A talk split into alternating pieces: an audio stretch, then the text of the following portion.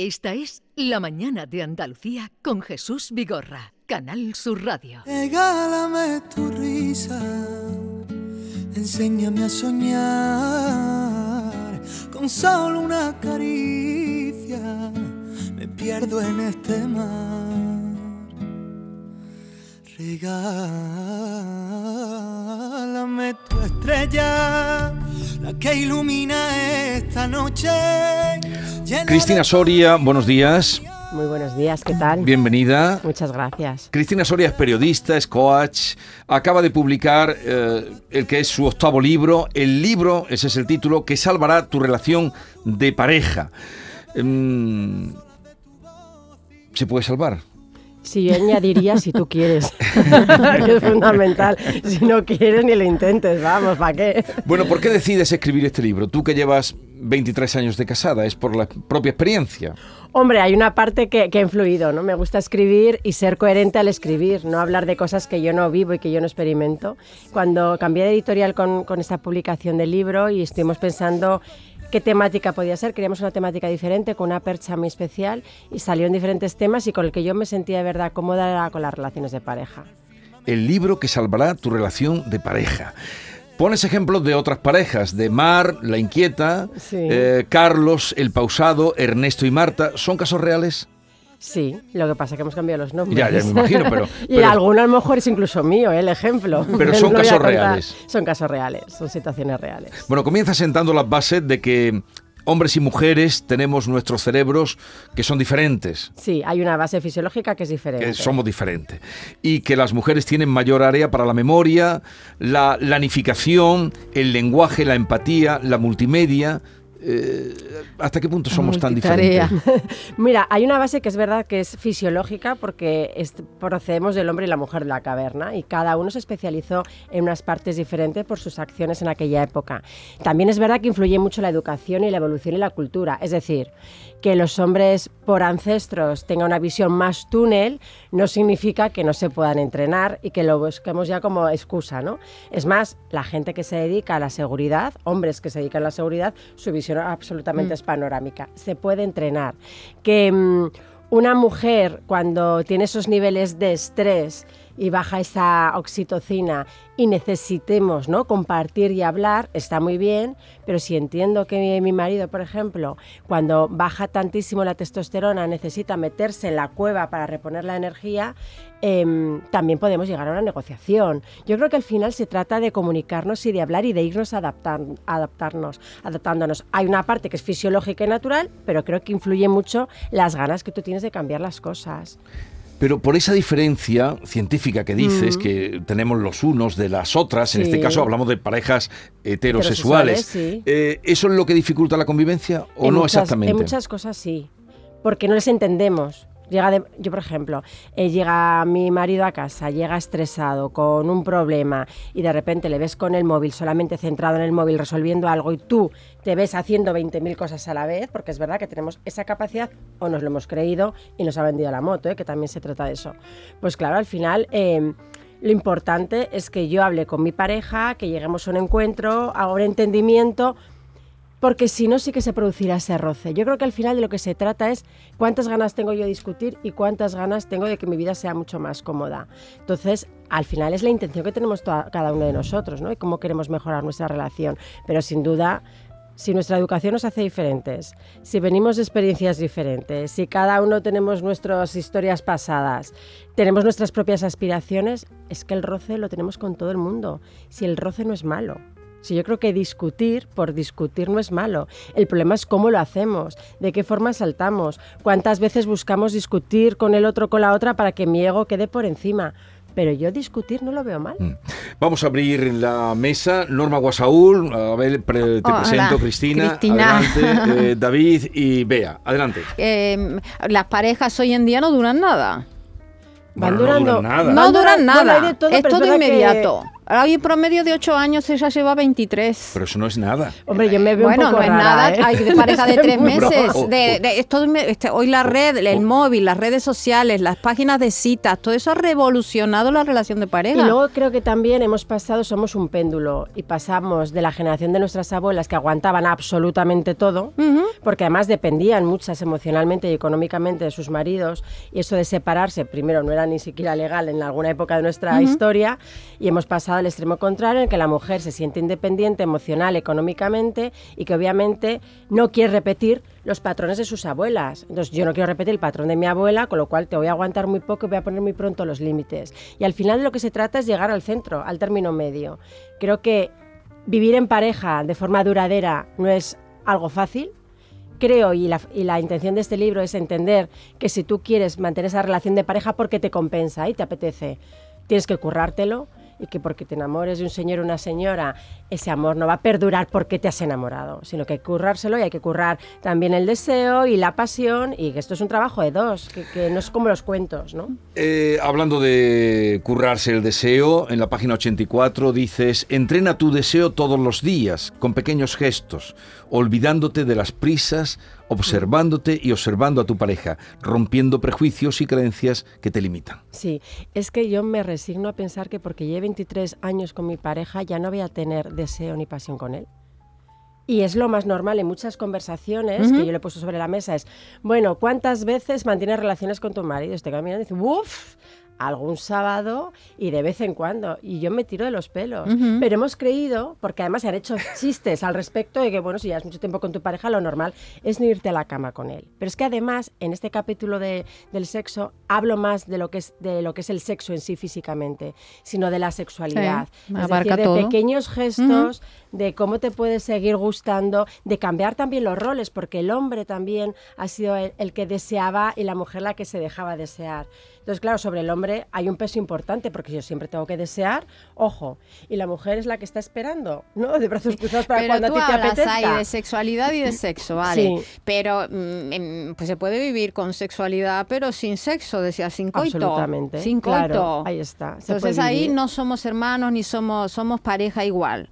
A ver, para mí es importante que se llegue también a, a la parte física, ¿no? Al coito. Sí, a mí me parece que es importante, pero que no solamente todo es eso. Todo no es el- la parte más O física. sea, los besitos en la carita, las caricias, los abrazos, eso es sexo. Y, y, y abrazar Sexualidad, es sexualidad es y es abrazarte como cuando comenzabas Sí. y besarte como cuando comenzabas y acariciarte y estar simplemente de la mano. Al final la pasión hay que entrenarla y el deseo hay que entrenarlo. Y es verdad que hay épocas en las que por estrés, por la etapa que nos, o- pasa a las mujeres, ¿no? Con toda la menopausia, Mm. la perimenopausia, que es verdad que hormonalmente estamos disparadas. El hombre también tiene andropausia, aunque los Pero- efectos se ven diferentes, pero también la tienen. Entonces, al final es también saber qué momento estamos viviendo y hablar con tu pareja, oye, mira, es que ahora mismo no me apetece el sexo como antes. O a lo mejor tengo que recurrir a ciertos juguetes sexuales que activan esa sexualidad. No tener esa mente tan cerrada que nos viene también mucho por educación. ¿eh? Yo te quería preguntar, Cristina, por el tema doméstico, que yo creo que es fundamental junto con el sexo en la perdurabilidad de las relaciones a largo plazo.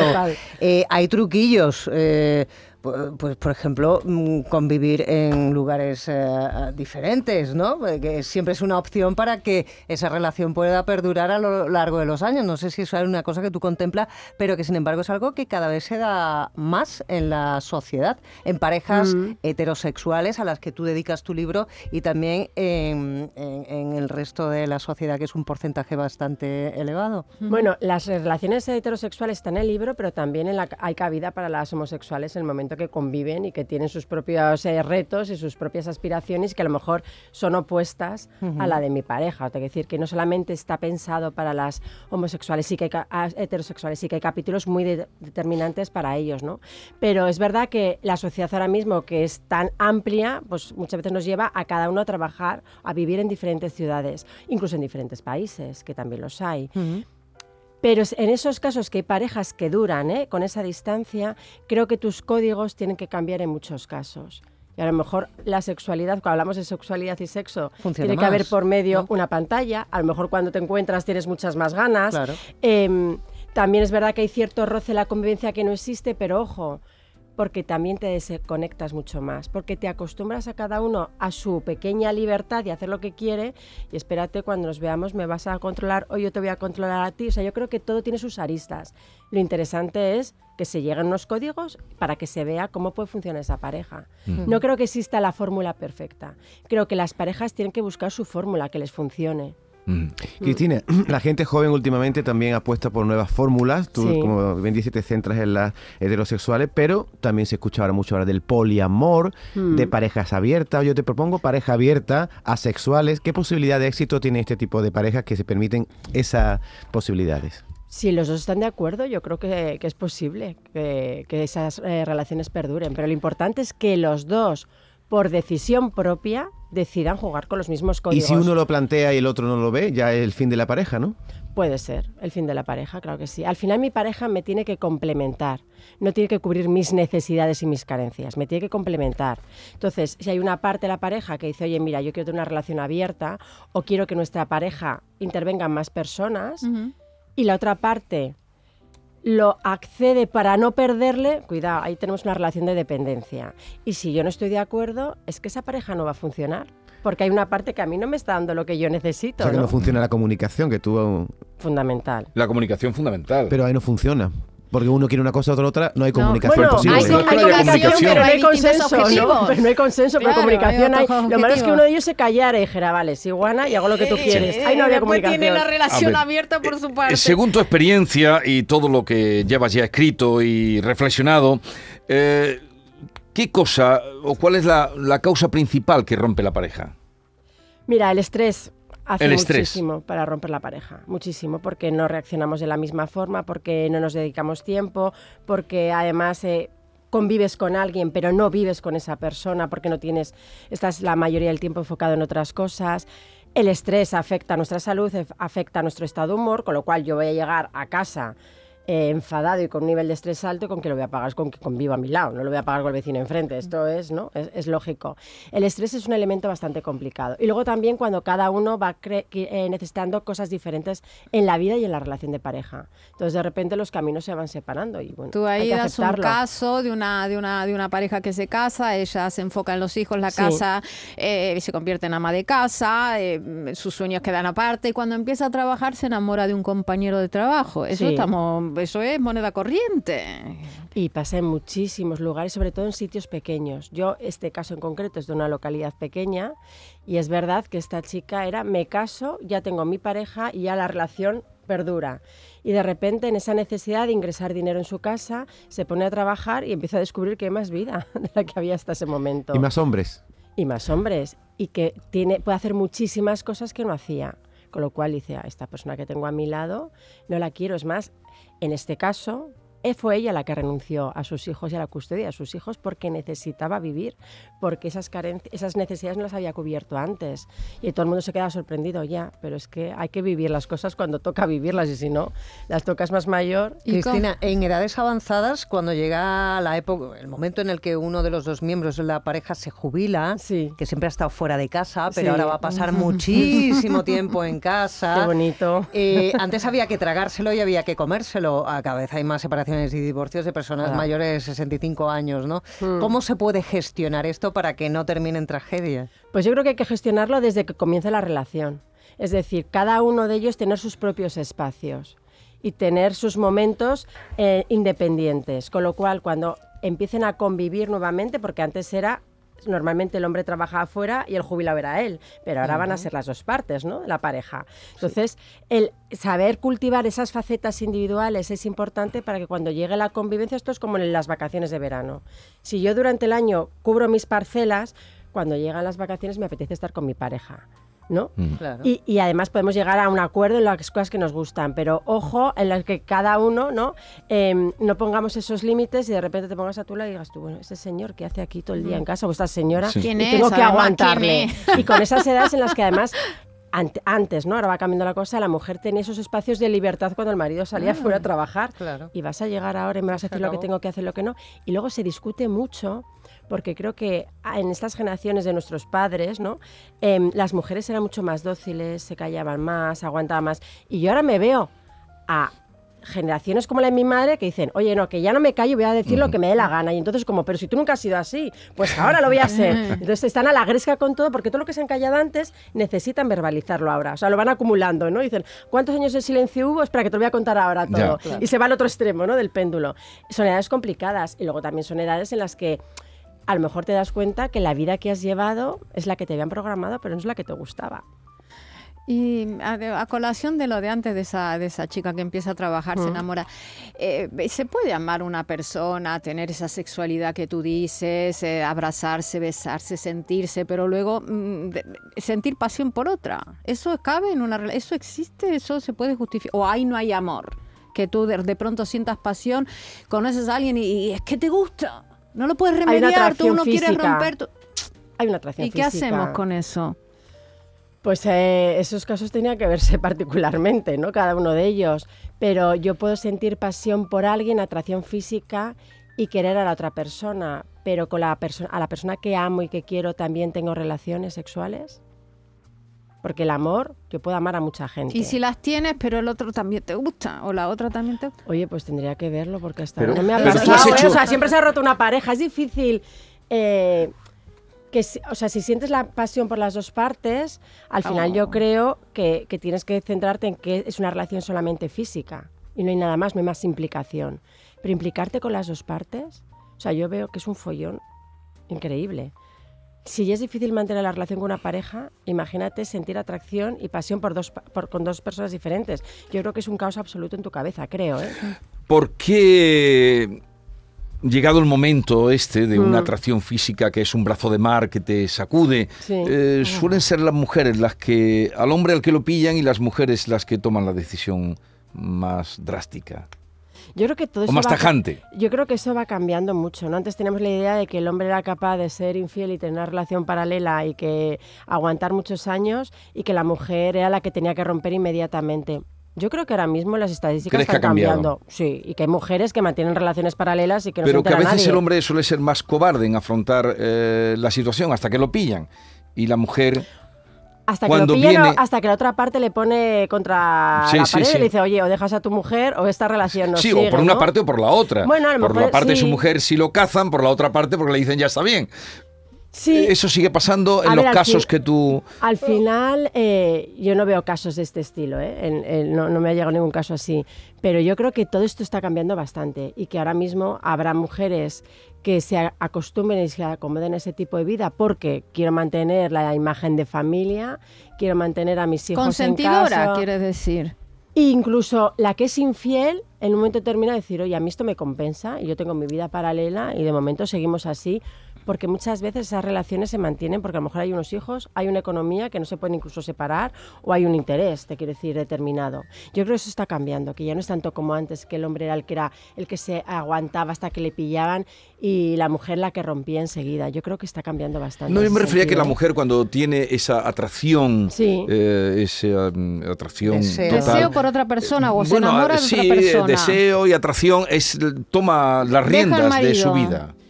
Creo que eso está cambiando, es que no, no creo que sea así. Vamos a lo- a otra hay cosa- mucha infidelidad, te informo, porque yo hablo con mucha gente. Muchísima. Y hay, hay Mucha. historias. Cristina, una pregunta doméstica. Dices en el libro que los hombres somos más torpes para encontrar un yogur en la nevera y sin embargo dices que esconde una cerveza y verás. ¿Qué nos pasa a los hombres con los frigoríficos? Bueno, pues la visión túnel. Pero no con los frigoríficos con los armarios y con cualquier. O sea, la visión túnel. Yo muchas veces en casa me dicen, eh, hay no sé qué en la nevera o hay al- tal, tal armario y no encuentro mi camiseta. No está. Sí que está, búscala. Pero yo me quedo quieta. yo. Yo me quedo quieta. No lo intento resolver. Es por la visión túnel. Y Por- porque a veces, a veces os hacéis un poco comodones, ¿eh? Pues nuestro cerebro, es por nuestro cerebro que no sabemos. Inicialmente sí, Por tu inicialmente. cara, es por la cara tu dura. es mucho más túnel y luego te acomodas por si tienes a tu pareja que te lo resuelve, ¿para qué te vas a esforzar tú? ¿No? Eh, Cristina, eh, suele decirse que es en la separación o en las separaciones cuando realmente se conoce a la persona con la que Mm. Sí, has convivido o con la que te has acostado. ¿Cómo se puede hacer para no convertir una ruptura en una guerra o eso es imposible? No, hay, separaciones que son correctas, pero entendiendo que hay, se pasa por un momento convulso, porque al final rompes algo, ¿no? Si encima tienes cargas familiares, ni te cuento. Yo creo que lo fundamental es aceptar el estado de la otra persona, el momento que está pasando, porque no se vive de la misma forma la ruptura, y luego tener la intención de que eso funcione. Y cuando tú eres generoso y no te pones pejiguero y quieres imponer con tu ego, creo que es mucho más fácil. Luego también depende la razón por la que te has separado. Ojo, ¿eh? otra, una cosa es que yo me desconecte con mi pareja, me desenamore y ya está. Y otra cosa es que me entere que mi pareja lleva cinco años siéndome infiel y engañándome a lo mejor hasta con mi mejor amiga. Ojo, mm. hay esas emociones, hay que aprender a gestionarlas y hay que dejar ese espacio para que luego se llegue a conciliar esa relación. ¿La infidelidad es genética? ¿Se hereda? Ay, no sé. a lo mejor es una excusa eso. ¿Hay alguien que, que es infiel por norma? Bueno, hay gente que, le cuesta muchísimo ser fiel. Yo conozco casos, eh, incluso amigos, que prometían que cuando se casaran serían los fieles, que no, cuando tengamos el primer hijo, no, cuando tengamos el segundo hijo y al final acaba en ruptura la relación. Hay gente que no le gusta sentirse atada o con una sola relación, que necesita vivir ¿no? y esa adrenalina y que necesita tener diferentes relaciones porque si no se aburre. Hay personas también que son compañeros de vida porque llevan muchísimos años eh, compartiéndola. Mm, el amor se acabó hace tiempo es otro tipo de, ah, eh, yo diría incluso que un amor fraternal, sin embargo están tan a gusto el uno con el otro que continúan viviendo a lo largo de la vida. Claro, problema, eh, hay una parcela de la persona que no está ocupada y siempre puede existir quizá el peligro a que un día ¡plim! aparezca alguien. ¿Cómo se puede gestionar eso? Porque la otra parte, mm. la, que no ha conocido a nadie, se queda que vive un auténtico duelo, mm, como si su relación fuera, pues, eh, en todos los sentidos plena, ¿no? Sí, a ver, eh, yo no concibo una relación en la que me acomode y me haga amigo, ¿no? Yo, yo particularmente... Hombre, amigo hay que ser. Sí, pero que, que, sea un compañero de piso, ¿no? Yo esa no la concibo, porque para eso tengo grandes amigos y no necesito vivir con mi pareja, ¿no? Casado o no. Yo eso no lo concibo. Ahora bien, em, es lo mismo, eh, si sabemos que no tenemos esa pasión, pero no nos queremos separar porque hay cierto cariño, incluso uno ejerce de padre de otro y demás, saber las consecuencias que puede haber y los riesgos. Y en este caso hay que ser muy honesto. Oye, yo estoy muy a gusto, pero a lo mejor pasa, ha aparecido tal persona, me he enamorado y esta relación se tiene que romper. Yo creo que en, todo es importante la honestidad. Ser honesto con uno mismo y con la pareja con la que estás viviendo. La honestidad. Y a mí me parece un eh, aburrimiento, ¿eh? eh Cristina Soria, ¿tú crees en un amor para toda la vida? Pues en eso estoy, yo creo que sí. Se lo trabaja. si no, como me escuche mi marido, lo que hacemos. bueno, el libro que salvará tu relación de pareja, evita las discusiones, gestiona los conflictos y mejora la comunicación. Eh, gracias por la visita. Sexo le falta. Ahí está, mucho sexo. Fundamental. ¿Cuánto, es fundamental? Semana, ¿Cuánto en la media española que tenemos aquí esa discusión muy siempre? Poca, muy poco, muy poco. Yo hice un día una encuesta y era una vez cada 15 días. ¿Cómo? ¿Qué os pasa? No, no, no, no aquí lo que apetezca en cada momento. Pero esto es como el comer y el rascar, todo es empezar, ya se sabe. Bien, eh, gracias por la visita, por las dudas que nos siembras, por las preguntas que nos hace eh, y cada uno que se las conteste a su manera. Gracias. Mucha suerte. Hasta luego. Adiós. Y viva el amor, tendríamos que decir, ¿no, David? ¡Viva el amor! ¡Viva el amor! ¡A trabajar! en un momento vamos con Carmen Camacho, nuestra poeta de guardia, que hoy además tiene un programa extraordinario.